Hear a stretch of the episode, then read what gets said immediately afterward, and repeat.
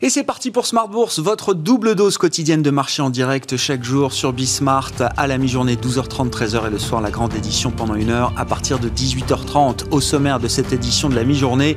Des marchés actions qui repartent de l'avant alors que les tensions sur le marché obligataire se calment aujourd'hui. On voit des taux longs aux États-Unis notamment qui sont revenus à des niveaux un peu plus euh, corrects pour les participants de marché autour de 1,40 pour le 10 ans euh, américain. Donc une accalmie pour l'instant sur le marché euh, obligataire. On verra si cette accalmie est de courte durée ou si c'est un, calme euh, qui s'installe pour quelque temps à nouveau. Plusieurs membres de la Fed sont attendus euh, aujourd'hui et puis surtout Jérôme Powell qui doit reprendre la parole cette semaine le 4 mars. On verra si c'est l'occasion pour le patron de la Fed de revenir sur les propos de la, la semaine dernière, hein, des propos qui ont été repris par pas mal de banquiers centraux américains pour nous dire que à ce stade la remontée des taux longs n'était pas un sujet pour on verra ce qu'il en est donc euh, cette semaine. Une semaine macroéconomique qui sera marquée par la publication du rapport mensuel sur l'emploi aux États-Unis. Ce sera ce vendredi à 14h30. Des enquêtes d'activité également pour le mois de février. On a eu les PMI manufacturiers pour la Chine ce matin. On aura les estimations finales pour les enquêtes d'activité en, zone euro notamment euh, au cours de, cette semaine. Et puis on surveillera du côté des matières premières une réunion de l'OPEP plus prévue ce jeudi pour euh, avancer sur la question des quotas de production faut-il à ce stade relâcher l'offre de production au sein de l'OPEP et de ses partenaires, dont la Russie? C'est la question qui sera euh, adressée par les ministres du pétrole de l'OPEP, ce jeudi, donc avec un pétrole qui a fortement progressé et qui continue de monter aujourd'hui encore. Parmi les résultats d'entreprise, on notera la confiance affichée par Eurofins Scientifique pour son exercice 2021 après un très bon exercice 2020 porté notamment par l'activité anti-Covid qui a été développée par Eurofins Scientifique le titre en profite à la mi-journée en bourse. Vous aurez le résumé complet dans un instant avec Nicolas Pagnès depuis la salle de marché de Bourse Direct. Bourse Direct qui sera avec nous évidemment comme chaque lundi à la mi-journée pour le plan de trading de la semaine dans Smart Bourse.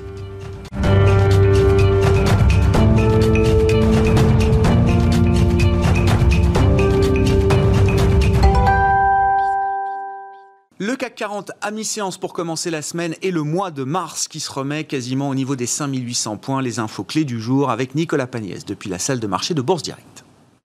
La tendance est toujours dans le vert à la mi-journée à la Bourse de Paris, euh, dans un contexte d'accalmie des rendements obligataires. Après avoir atteint un pic à 1,6% la semaine dernière, le taux à 10 ans américain revient aux alentours des 1,43% aujourd'hui, tandis que le taux à 30 ans euh, revient lui aux alentours des 2,22%. En Australie, où les rendements à 10 ans s'étaient envolés jusqu'à 2% la semaine dernière, la Banque centrale australienne a réitéré ce matin euh, ses rachats d'actifs après en avoir déjà effectué la semaine dernière. Le taux à 10 ans australien qui évolue actuellement aux alentours des 1,7%. Les investisseurs qui saluent aujourd'hui les avancées en matière de plan de relance aux États-Unis, le plan de relance de 1900 milliards de dollars proposé par Joe Biden a été voté par la Chambre des représentants à majorité démocrate.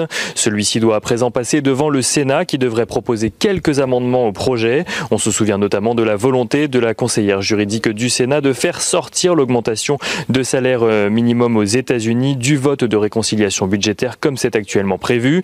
En cas d'ajout d'amendement, euh, alors le texte devrait revenir devant la Chambre des représentants pour un nouveau vote. Il n'en reste pas moins que les parlementaires américains espèrent trouver un compromis euh, d'ici au 14 mars, date à laquelle euh, s'arrêtent les aides actuelles.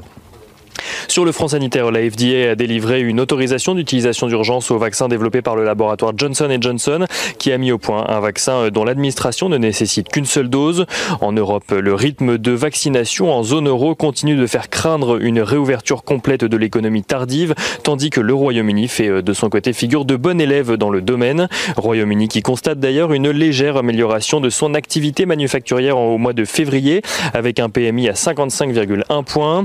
En France, ce dernier ressort à 56,1 points, traduisant une accélération de l'activité manufacturière, tandis que les PMI euh, allemands et PMI de la zone euro rivalisent de records. Le PMI euh, manufacturier en Allemagne pour le mois de février ressort à 60,7 points, soit son plus haut niveau depuis 3 ans, tandis que le PMI manufacturier en zone euro est à 57,9 points, euh, son plus haut niveau depuis 3 ans également, et parmi les plus hauts niveaux de l'indicateur depuis 20 ans. On regarde à présent ce qui se passe du côté des valeurs à la Bourse de Paris. Danone, tout d'abord, annonce la conversion de sa participation indirecte de près de 10% dans Mengniu Dairy Company, le groupe de produits laitiers euh, chinois, donc une conversion en participation directe. L'objectif derrière est de céder cette participation estimée actuellement à 850 millions d'euros. Euh, du côté des valeurs automobiles, les immatriculations de voitures neuves ont reculé de près de 21% en France en janvier, selon le comité des constructeurs euh, français d'automobiles. Cela n'empêche pas euh, Stellantis et Renault d'être d'ailleurs recherchés depuis ce matin à la Bourse de Paris. Eurofin Scientifique annonce de son côté un résultat net de 539,4 millions d'euros en 2020 contre plus de la moitié un an plus tôt, avec un chiffre d'affaires en 2020 en croissance de 20%. Le groupe qui confirme ses perspectives pour 2021 annonce également être confiant euh, pour l'année à venir. Et on finit avec euh, un peu d'international. On notera euh, que malgré la concurrence sur le front du vaccin entre la biotech américaine Moderna et le laboratoire britannique AstraZeneca, AstraZeneca possédait une participation de 7,7% dans la biotech américaine, une participation qu'il a vendue l'année dernière selon le Times et qui aurait rapporté à AstraZeneca un peu plus d'un milliard de dollars. Nicolas Pagnès en fil rouge avec nous tout au long de la journée sur Bismart depuis la salle de marché de Bourse Direct.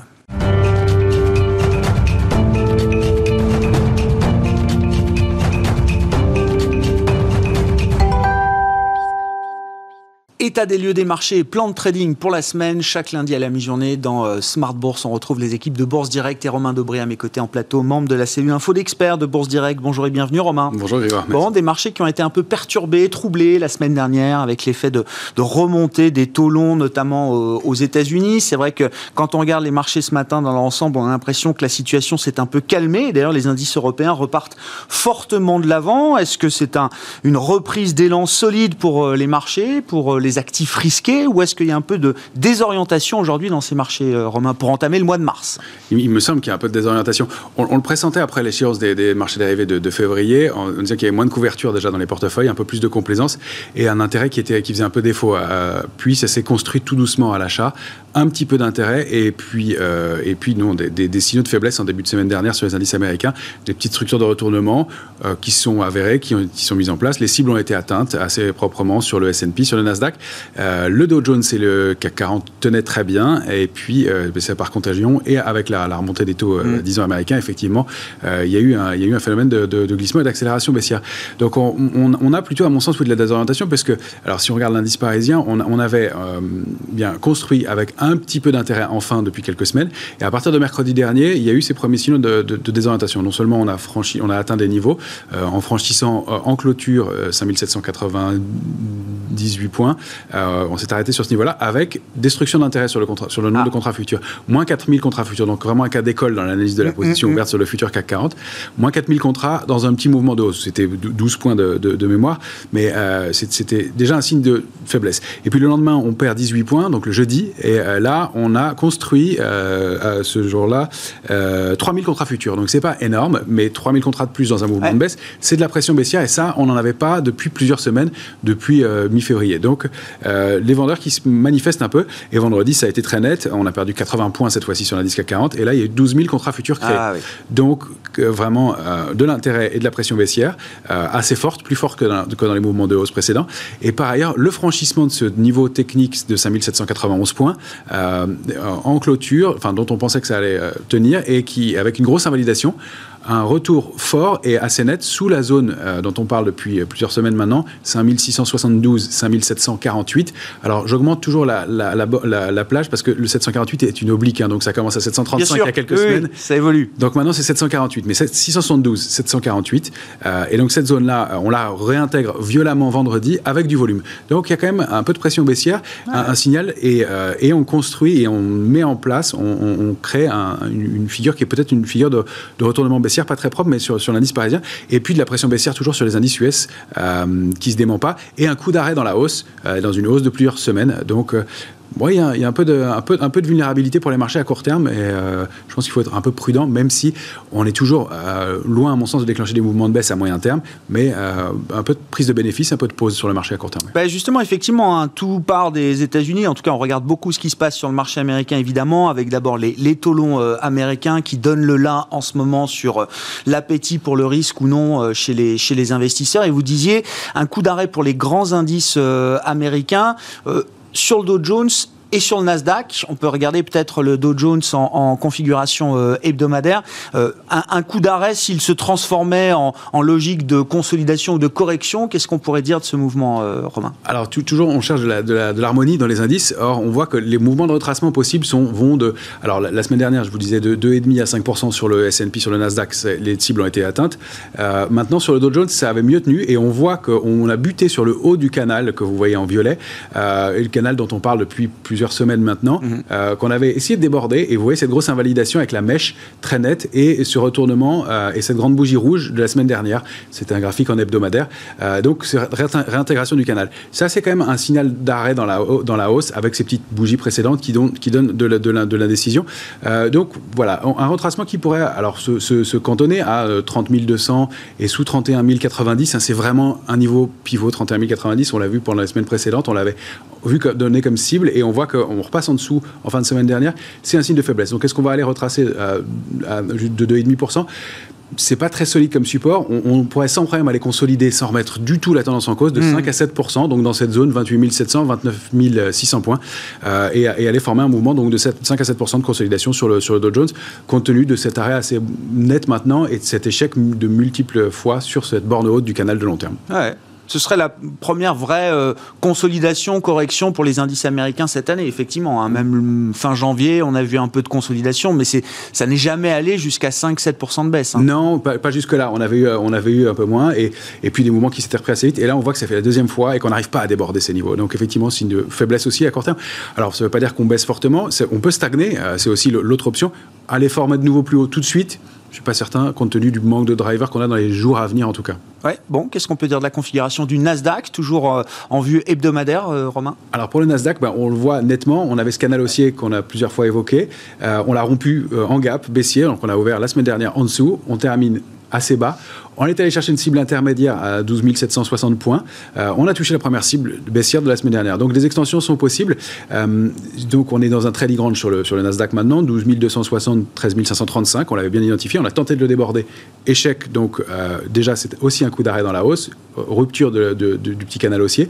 Et donc, pareil, des cibles potentiel de baisse. Alors, euh, comme mon dessin ne prête pas à confusion, quand je mets moins 5%, c'est par rapport à la clôture de vendredi soir, donc euh, c'est-à-dire par rapport au bas de la, au bas de la bougie rouge qu'on voit ici. D'accord, effectivement. Donc, il y a, retourner sur le bas du trading range, ça donnerait 5% de baisse par rapport à la clôture de vendredi soir, 12 260. Alors, encore une fois, peut-être juste une consolidation à plat, mais en tout cas, le besoin de reconstruire après ce mouvement de baisse. Et en cas de rupture de 12 260, un mouvement qui serait du double, euh, donc 2 d'ordre de 10% sur le Nasdaq. Encore une fois, rien de grave, on resterait dans des, dans des zones très confortables.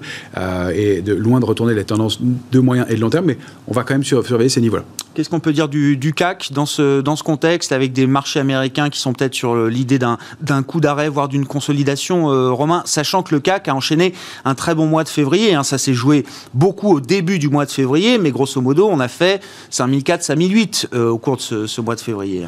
Bah oui, mais c'est ça le problème, c'est qu'on ah. commence, ça commençait bien, et, le fait de cette invalidation, on la voit très nettement ici, hein, ces deux grandes bougies rouges en fin de semaine dernière, montre qu'on passait ce niveau charnière de 5791 points, on avait consolidé au-dessus de de la zone donc, dont on parle beaucoup, hein, 5672, c'était la, tolérance, mais c'était surtout 5716, 748 pour la semaine. Euh, on avait réussi à s'installer au-dessus pendant plus d'une semaine. On réussit à déborder 5791, donc l'espoir a été ouvert à ce qu'on poursuive à la hausse et qu'on allait chercher des extensions que maintenant j'ai un peu masquées, parce que dans l'immédiat, je pense que c'est mm. un peu compromis. Euh, elles existent toujours, mais euh, voilà. Et on a cette structure, après cette grande invalidation, donc retour à l'intérieur de la figure, avec du volume plus lourd, et cette structure qui est jamais très bonne en haut de marché, qui est un triangle inversé qui traduit eh bien, de la désorientation, euh, clairement. Les opérateurs, bah, ça part un peu dans tout, on voit que les cotations partent un peu dans tous les sens, ça monte, ça baisse, et le rebond du jour, je m'en méfie. On voit qu'il est allé buter sur 5791,5 vraiment précisément, donc toujours un marché technique. Mais mm, on sait que ce genre de figure se termine très souvent par un, mouvement baissier. Alors c'est dur de donner des statistiques, mais c'est de l'ordre de 9, 9, fois sur 10, donc c'est quand même très très fréquent. Euh, et euh, on doit se méfier dans, ce, ces marchés-là des rebonds et éventuellement même se couvrir ou prendre des positions un peu, plus baissières. On va fixer pour les plus prudents bah, un niveau d'alerte sous 5672 points. Euh, c'est vraiment l'extension qu'on s'était autorisé. Ça correspond avec le bas du triangle en plus, donc euh, ça, va, ça va être le, niveau d'alerte. Dans ce cas-là, on pourrait retracer, je pense, et aller chercher une zone cible. Vous voyez qu'elle est très floue. C'est le problème avec cette figure aussi, c'est que les bornes ne sont pas propres, donc les cibles et les objectifs ne sont pas clairs non plus. Mais on peut, on se fie dans ces cas-là au support et aux résistances. Donc on va aller chercher les supports à venir. 627 est important. 609, euh, on sait que ça comptait pas mal aussi. Mais si on rompt ces niveaux-là, on a de bonnes chances d'aller chercher le bas du canal haussier au sein duquel on évoluait avant. Donc aux, alentours de 5480, 5525 points. Ça paraît des cibles raisonnables euh, en cas de retracement. Et ça fait aussi 5% de baisse. Donc c'est assez coordonné tout ça. Bon, si on se prépare à une petite consolidation, un petit retracement des, euh, des marchés euh, boursiers, on regarde peut-être les valeurs refuges. Que nous dit l'or? Parce que c'est vrai qu'on en parle beaucoup moins. On en a beaucoup parlé l'an dernier, l'or, qui a atteint plus de 2000 dollars l'once, je crois, c'était à, à l'été 2020. Et puis depuis, bon, il n'y a pas eu de drame, mais c'est vrai que non seulement ça ne progresse plus, mais en plus ça a un petit peu baissé. On est autour de 1750 dollars, peut-être au moment où on se parle sur, sur l'once d'or, 1740 dollars précisément au moment où on se parle. Oui, on est, on est, on est dans une petite zone euh, d'alerte euh, entre 1692 et 1778. On a repris un gros support la semaine dernière quand même, et puis on voit que la position spéculative ne fait que baisser sur l'or. Ce qu'on constate, c'est que ce matin, l'or monte un peu, alors que le marché rebondit aussi, mm. euh, qu'il y a eu une alerte la semaine dernière. Donc moi j'y vois, et on voit cette oblique, cette ligne de tendance haussière de long terme, euh, la possibilité de trouver un point d'entrée sur l'or, qui a effectivement sous-performé. Euh, mais c'est vrai que c'était, le marché était très très, très risconne. et donc cherchait, cherchait probablement des liquidités, et puis était moins de crainte. Donc l'actif refuge qu'est l'or habituellement avait peut-être moins d'intérêt, sans compter qu'il a des concurrents maintenant. Je ne sais pas si on peut les, les, comparer, mais en tout cas autres valeurs. Donc pour lesquelles il y a besoin de liquidités, je, je les, je les place pas dans le même, euh, dans le même euh, panier, mais en tout cas, euh, ça, ça, a pu faire défaut aussi. Alors, mais peut-être un point d'entrée sur l'or et un or qui repaye un petit peu dans, dans, le contexte actuel.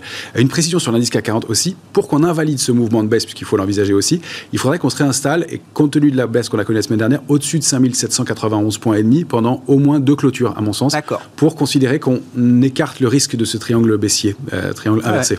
Bon, on verra. Hein. On verra si déjà ce soir on arrive à clôturer euh, au-delà de 791, c'est ça vous 791 dites, hein, sur le futur CAC 40, c'est euh, un point important. Bon, on est un petit peu en dessous euh, actuellement. Les, la hiérarchie sectorielle, est-ce qu'il y a des mouvements particuliers à, signaler? Puis je voulais qu'on dise peut-être un mot d'une valeur en particulier qui fait l'actualité en ce moment. C'est Danone. Il y a un conseil d'administration réuni chez Danone. On en avait parlé avec vous il y a 15 jours, je crois, après l'échéance du mois de, de février. C'était un titre qui vous intéressait. Est-ce que c'est un titre qui vous intéresse toujours, qui semble se réveiller en tout cas, euh, Romain. Oui, c'est le cas. Alors, on, on l'avait précisé aussi à ce moment-là qu'il ne fallait pas s'attendre à des mouvements de 10% par semaine, euh, qui, était, qui était déjà un mouvement faible pour, pour certains investisseurs. Euh, elle a pris 3% depuis, donc ça, c'est pas, c'est pas un, mouvement énorme, mais il y a effectivement une figure de retournement, une structure de retournement qui se met en place et elle bute en ce moment, je n'ai pas le, niveau exact, mais sur un niveau de résistance au, point près actuellement. On sent qu'elle est prête à redémarrer et il y a une grosse structure de retournement haussière sur le, sur le titre. c'est encore une fois pas quelque chose de très dynamique mais euh, c'est fait partie des valeurs qui, dans ce contexte, nous, nous intéressent effectivement et sur lesquelles on, est, on s'est positionné euh, avec euh, tout ce qui est le secteur de, l'aviation aussi, même si c'est un secteur compliqué en ce moment, mais qui a manifestement fait l'objet d'intérêt depuis quelques séances maintenant. et puis toujours, parmi les secteurs en général, tout ce qui est lié aux matières premières, alors énergétiques. Ça reste vrai. Hein. Énergétiques, clairement. Il y avait probablement, on l'évoquait, un point d'entrée sur les, les énergies renouvelables. C'est le en tout cas en début de semaine, ça a l'air de se confirmer euh, sur les indices, hein, sur les grands indices d'énergie renouvelable. Euh, oil and gas, c'est toujours assez fort comme, comme, comme secteur.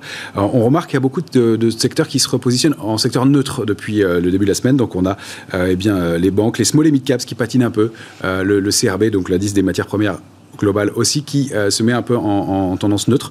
Euh, et puis il y a des secteurs qui passent en secteur faible, auto, télécom, chimie, euh, qui deviennent secteurs faibles de maintenant. donc des raisons supplémentaires de penser que le marché pourrait patiner au moins dans, les, dans les jours à venir. Plusieurs indicateurs qui vont dans le sens d'une consolidation, voire d'un retracement du marché. On va suivre ça évidemment chaque jour, tout au long de la semaine. Vous serez avec nous vendredi également pour la leçon de trading. Romain Dobry avec nous le lundi et le vendredi dans Smart Bourse, notre partenaire Bourse Direct.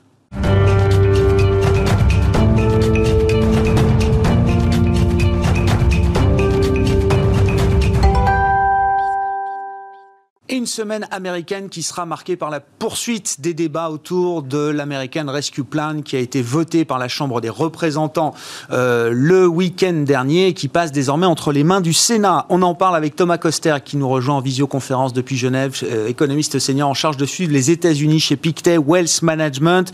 Thomas, bonjour et bienvenue. Effectivement, ce plan de soutien, il faut peut-être en rappeler un petit peu les, les enjeux. Le, le premier chiffre toujours aussi spectaculaire, ce sont ces 1900 milliards de dollars attribués au, au soutien de l'économie et des ménages américains. On entend parler de ce chiffre depuis longtemps. Ce sera un chiffre qui sera sans doute délivré visiblement par le Congrès euh, américain. Un chiffre qui est phénoménal un an après euh, l'éclatement de la crise pandémique, euh, Thomas. Oui, tout à fait, un phénoménal à plusieurs euh, regards. Déjà, il s'ajoute à un, plan qui été déjà voté au mois de décembre de 900 milliards de, dollars. Hein. Donc, euh, euh, si vous ajoutez tous ces plans et vous mettez ça en comparaison du PIB, hein, qui est environ 21 500 milliards de dollars pour les États-Unis, ça fait beaucoup, point numéro un. Point numéro deux, il y a aussi une crainte quand vous le mettez par rapport à ce qu'on appelle l'output gap, hein, c'est-à-dire la différence entre le PIB réel et le PIB théorique si tous les facteurs de production étaient utilisés.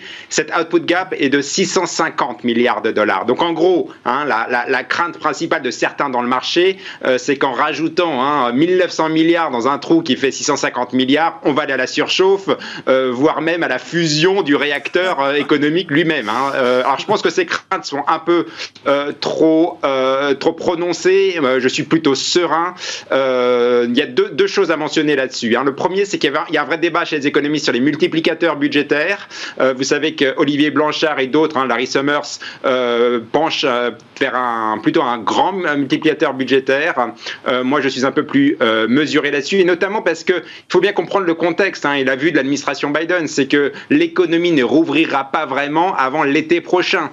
et donc, il y a toujours besoin de, de, support budgétaire entre maintenant et l'été prochain, d'où l'envoi de nouveaux chèques, donc de 1400 dollars, et aussi les allocations chômage qui seront donc prolongées, les, allocations chômage extraordinaires, hein, parce qu'elles sont par le gouvernement fédéral de mi-mars jusqu'à l'été prochain. Hein, donc ça, il faut bien comprendre que c'est un, cadre euh, budgétaire qui est aussi guidé par le, cadre sanitaire et le coronavirus, et aussi un gouvernement qui va à tâtons concernant la réouverture. Évidemment, ça pourrait changer, hein, je ne dis, pas, le contraire, mais pour l'instant, c'est la, toile de fond. Deuxième point, c'est qu'on voit chez le consommateur, il n'y a pas encore cette, cet allumage euh, des gaz. Euh, on voit un consommateur, notamment dans les indicateurs de confiance des consommateurs, un, consommateur américain qui reste prudent, hein, qui n'est toujours pas prêt euh, pour, le, grand, euh, déversement de l'épargne. En effet, de l'épargne, il y en a beaucoup. Hein. Euh, on est à plus de 1600 dollars d'épargne au niveau des ménages.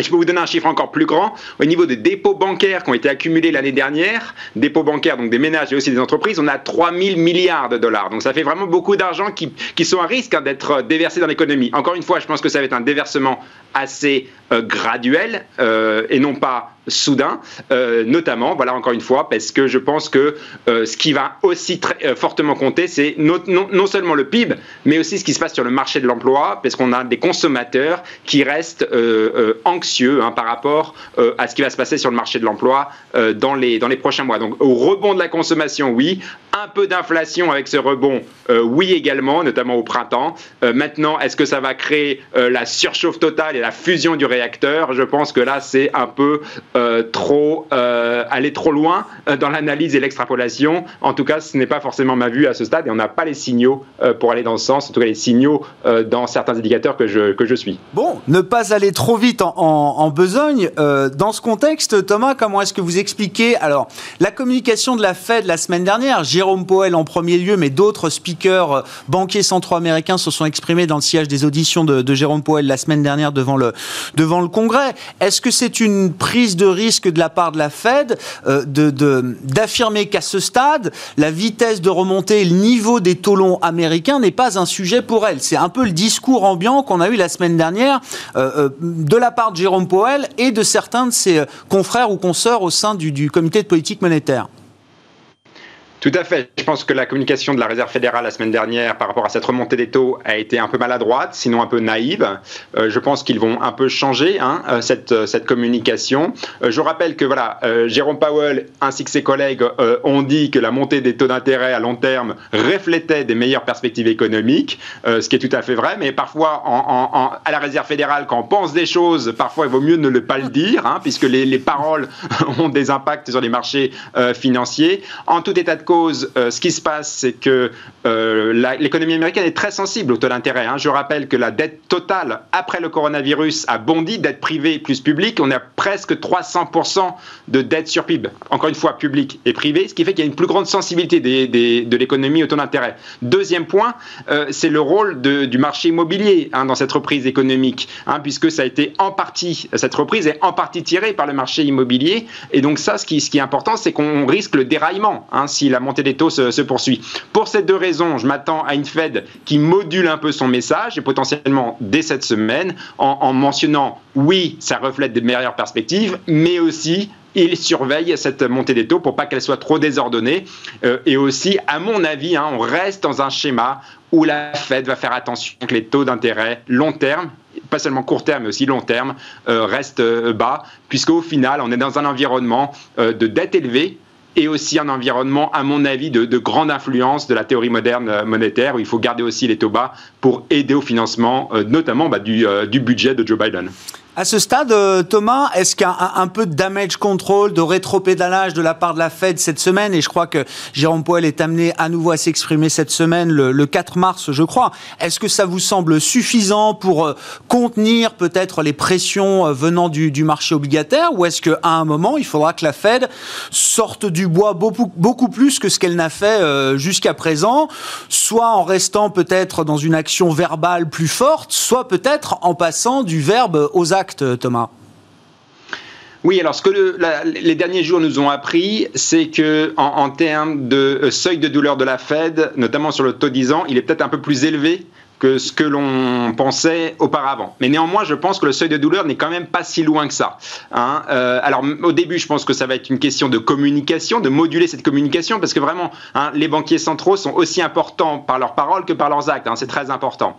Donc déjà, reconnaître peut-être une petite erreur de la semaine dernière dans la communication et un peu nuancer les propos. Euh, en termes de euh, faire davantage de QE, je pense qu'il faudrait un peu plus de désordre dans les marchés financiers pour mettre ça sur la table mais j'insisterai sur le fait que le risque est quand même non nul, hein, euh, notamment si la, si la volatilité des marchés financiers reste élevée, s'il y avait un impact sur, les marchés euh, actions, et si on voyait aussi les observateurs se plaindre notamment des conséquences pour le marché immobilier. La Fed reste très sensible par rapport au marché immobilier. Euh, donc voilà, ces trois. Alors encore une fois, ces trois cases ne sont pas à cocher, mais c'est ça qui pourrait mettre potentiellement davantage de QE de la Fed sur la, sur la table. Je rappelle qu'en termes de, de, budget total, hein, la Fed baisse, euh, baisse ses, achats nets de titres de la, de la, de la, du Trésor euh, par rapport au déficit comparé à l'an dernier. Euh, or, on peut se penser si une troisième eh mandat implicite de la Fed à l'heure actuelle, ce n'est pas aussi d'aider au financement de la dette. Très intéressant. Bon, ce sera une communication de la, de la Fed à suivre encore cette semaine. Et puis les, les réunions de Banque Centrale reviendront à partir de la, la semaine prochaine. La BCE, la Fed.